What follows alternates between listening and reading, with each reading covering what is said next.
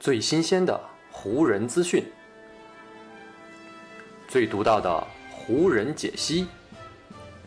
欢迎收听湖人球迷电台。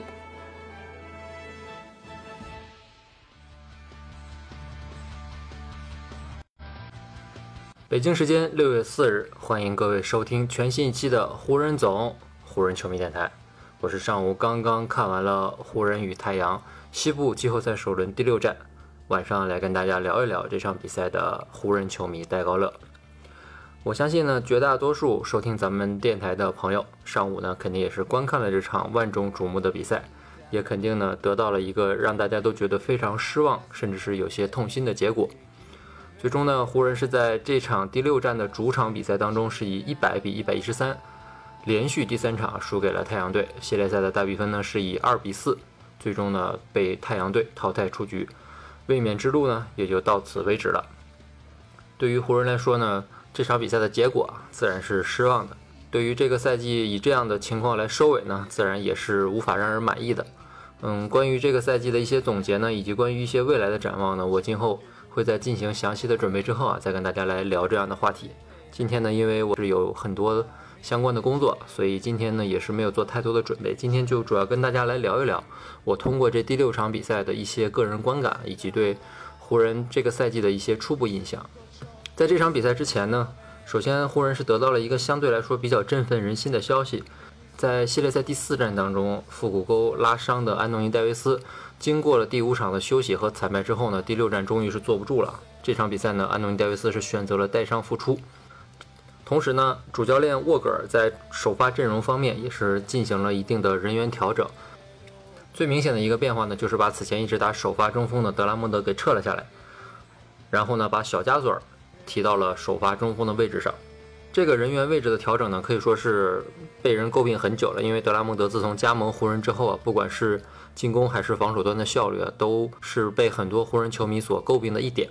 但是沃格尔呢，始终没有更换德拉蒙德的这个首发。不管是常规赛最后阶段的比赛呢，还是在季后赛前面的五场，沃格尔呢始终都没有改变过德拉蒙德首发的位置。关于这个问题呢，我之前也跟很多朋友通过留言的方式进行了一定的交流。我个人的想法是。我觉得沃格尔是一个以防守为己任的一位主教练啊，他考虑自己阵容搭配的第一要素啊，就是这个球员的防守实力到底如何，能否给球队在防守端提供足够的保护。如果我们单从防守能力这个角度来衡量德拉蒙德和小加索尔这两位内线球员来说的，肯定是更为年轻、更有活力的德拉蒙德是要比小加索尔更胜一筹的。同时呢，我们也不得而知啊，是否德拉蒙德在加盟湖人之初是有相关首发方面的约定的。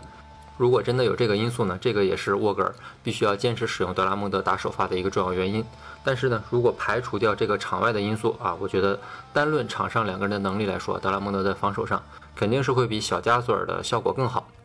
不过呢，经过了系列赛的第四战和第五战的这两场失利之后呢，沃格尔也是发现，虽然说湖人防守端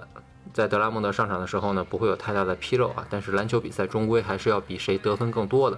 当德拉蒙德在场上的时候呢，湖人是少了一个进攻的发起点，同时呢，内线进攻也过分拥挤。在之前安东尼戴维斯能打的时候呢，德拉蒙德的这个弱点还没有被那么大的放大。但是呢，当安东尼戴维斯在第四战受伤下场，以及第五战整场比赛都不能打的情况下呢，这个弱点呢是被进一步的爆发出来。所以呢，为了激活进攻呢，沃沃格尔是在这场比赛呢是终于改变了自己的首发阵容，是把小加索尔推上了首发。这样一来呢，湖人在系列赛第六战的首发阵容呢，也是终于回到了本赛季前半段的时候，湖人最习惯的那套阵容，就是小加索尔打五号位，安东尼戴维斯打四号位，然后是詹姆斯、波普以及施罗德这三位外线球员。只不过呢，从比赛一开始啊，我们就能很明显的看出，安东尼戴维斯虽然是人回到了场上，但是他的身体状态，包括他的精神状态，都没有完全恢复到那个百分之百的戴维斯。不呃，不管是在进攻端还是防守端啊，戴维斯更多的时候我感觉是一种威慑的存在。安东尼·戴维斯这场比赛出现在场上的一个更大的意义呢，是希望能够在战略层面更多的牵制太阳队，给其他的球员能够拉开一些空间，创造机会。不过呢，这就是竞技体育的残酷性啊！当一位有明显短板甚至是身带伤病的球员出现在场上的时候，他就天然成为了对手打击的重点。所以呢。我们看到太阳队的外线球员真的是轮番来点名安东尼·戴维斯啊，很多时候就是目标明确的朝戴维斯冲去。结果呢，就在第一节打到中段的时候呢，戴维斯就是在防守布克的一次突破过程当中啊，是再次的腹股沟受伤了。而这一回呢，戴维斯真的是坚持不下去了。这样的场景呢，让我们想起了2019年总决赛啊，也是带伤复出的杜兰特。那场比赛呢，杜兰特在打到第二节的时候呢，是跟腱断裂啊，也是黯然退场。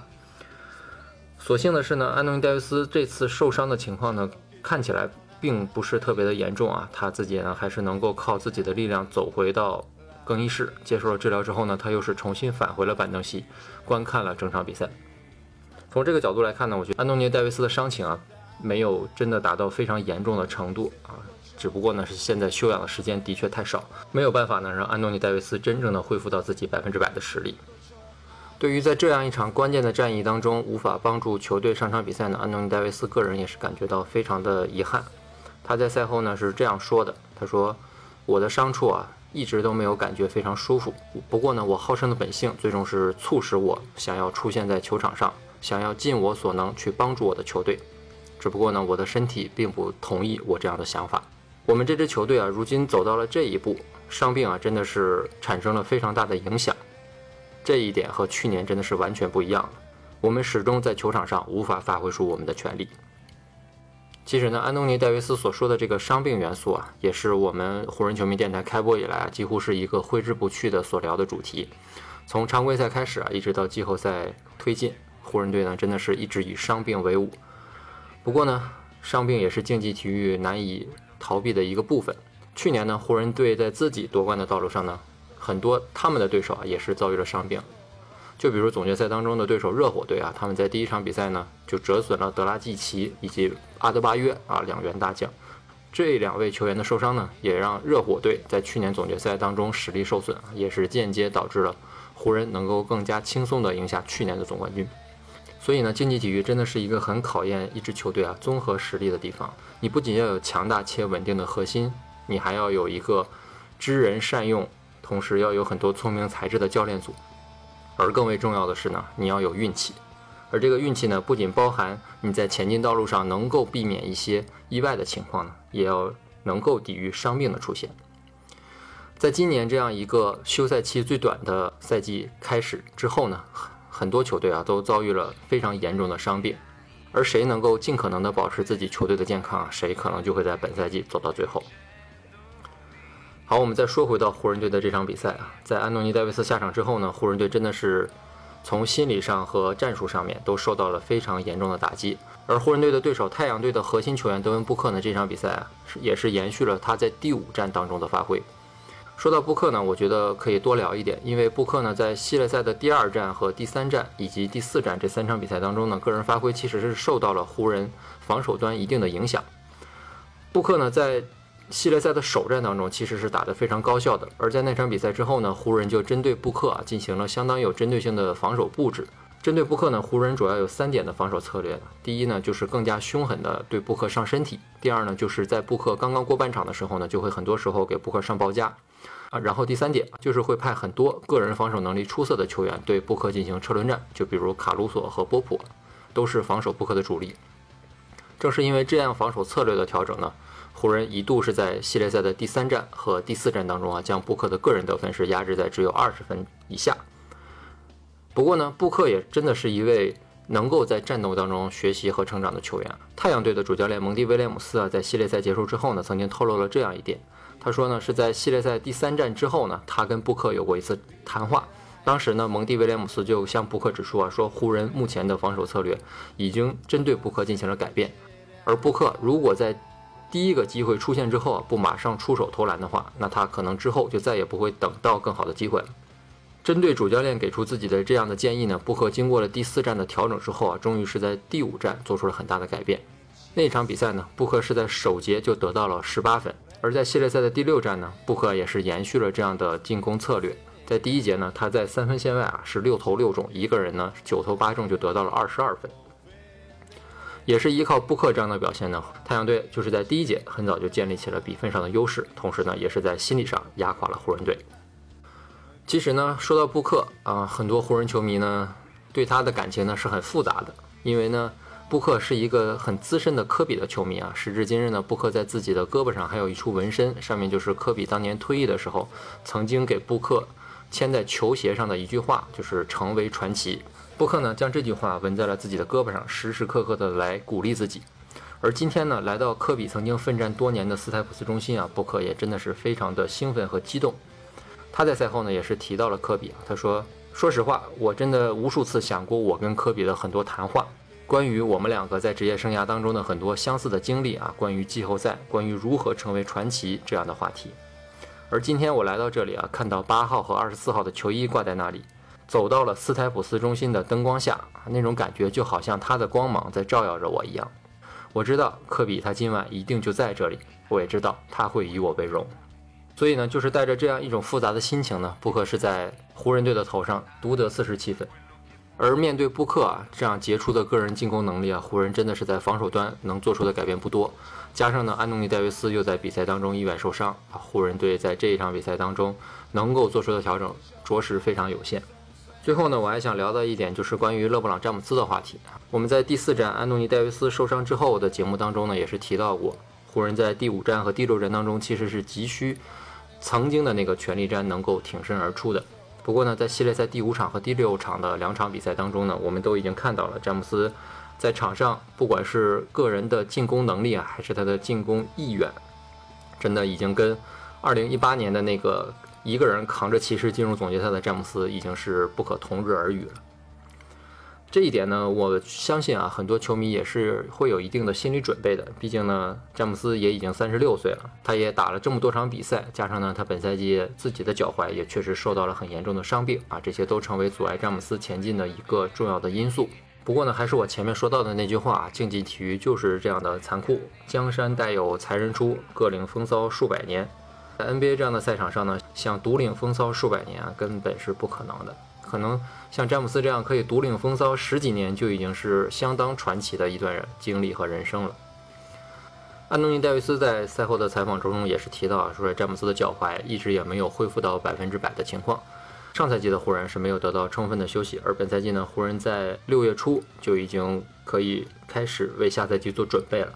啊，从目前的情况来看呢，下赛季很有可能还是会按照往常 NBA 在十月份左右啊重重燃战火的这样一个节奏。所以对湖人队的众多球员们来说呢，他们本赛季呢可以像往常一样，按照自己曾经习惯的节奏啊，来为新赛季做好准备，来恢复自己的身体，来进行有针对性的训练。我也相信呢，通过本赛季啊，不管是湖人还是詹姆斯、戴维斯所经历过的这样一个跌宕起伏的赛季呢，肯定会让他们在。为下一个赛季做准备的过程当中呢，是有更多的动力啊，也会有更多的方向可以去努力啊。对湖人的球迷来说，虽然本赛季湖人的比赛已经结束了，但我们的生活还在继续。上一期在第五场那期的节目之后呢，有一位朋友跟我留言，我们也是聊到了看球与生活这样一个话题啊。我个人一直觉得看球是我们生活当中的一个。娱乐产品也是我们一个消遣时间的方式。我个人是不会把比赛太多的情绪啊带到我的生活当中，因为我知道在我的生活当中还有更多真正关心我和爱护我的人。而我想呢，把我自己更多的时间，把我自己更多的精力去留给他们，去关照他们。我也希望各位湖人队的球迷啊，能够在接下来的季后赛当中好好享受比赛，好好享受篮球带给我们的乐趣，同时也不要忘了关心你的家人，关心你自己的生活，因为我觉得。你的现实生活啊，才是对你来说更为重要的。好，虽然湖人的比赛没有了，但我们湖人球迷的电台还会继续啊。接下来的节目呢，我们不仅会回顾湖人本赛季的各种情况，展望湖人队的下赛季，同时呢，我也计划在夏天没有比赛的时候呢，给大家讲一讲湖人队历史上发生过一些有趣的小故事啊。也希望喜欢和关注湖人的朋友呢，继续关注我的电台啊啊，虽然。短时间内啊，没有湖人的下一场比赛了，但是我们还是下一期湖人球迷电台再见吧，拜拜。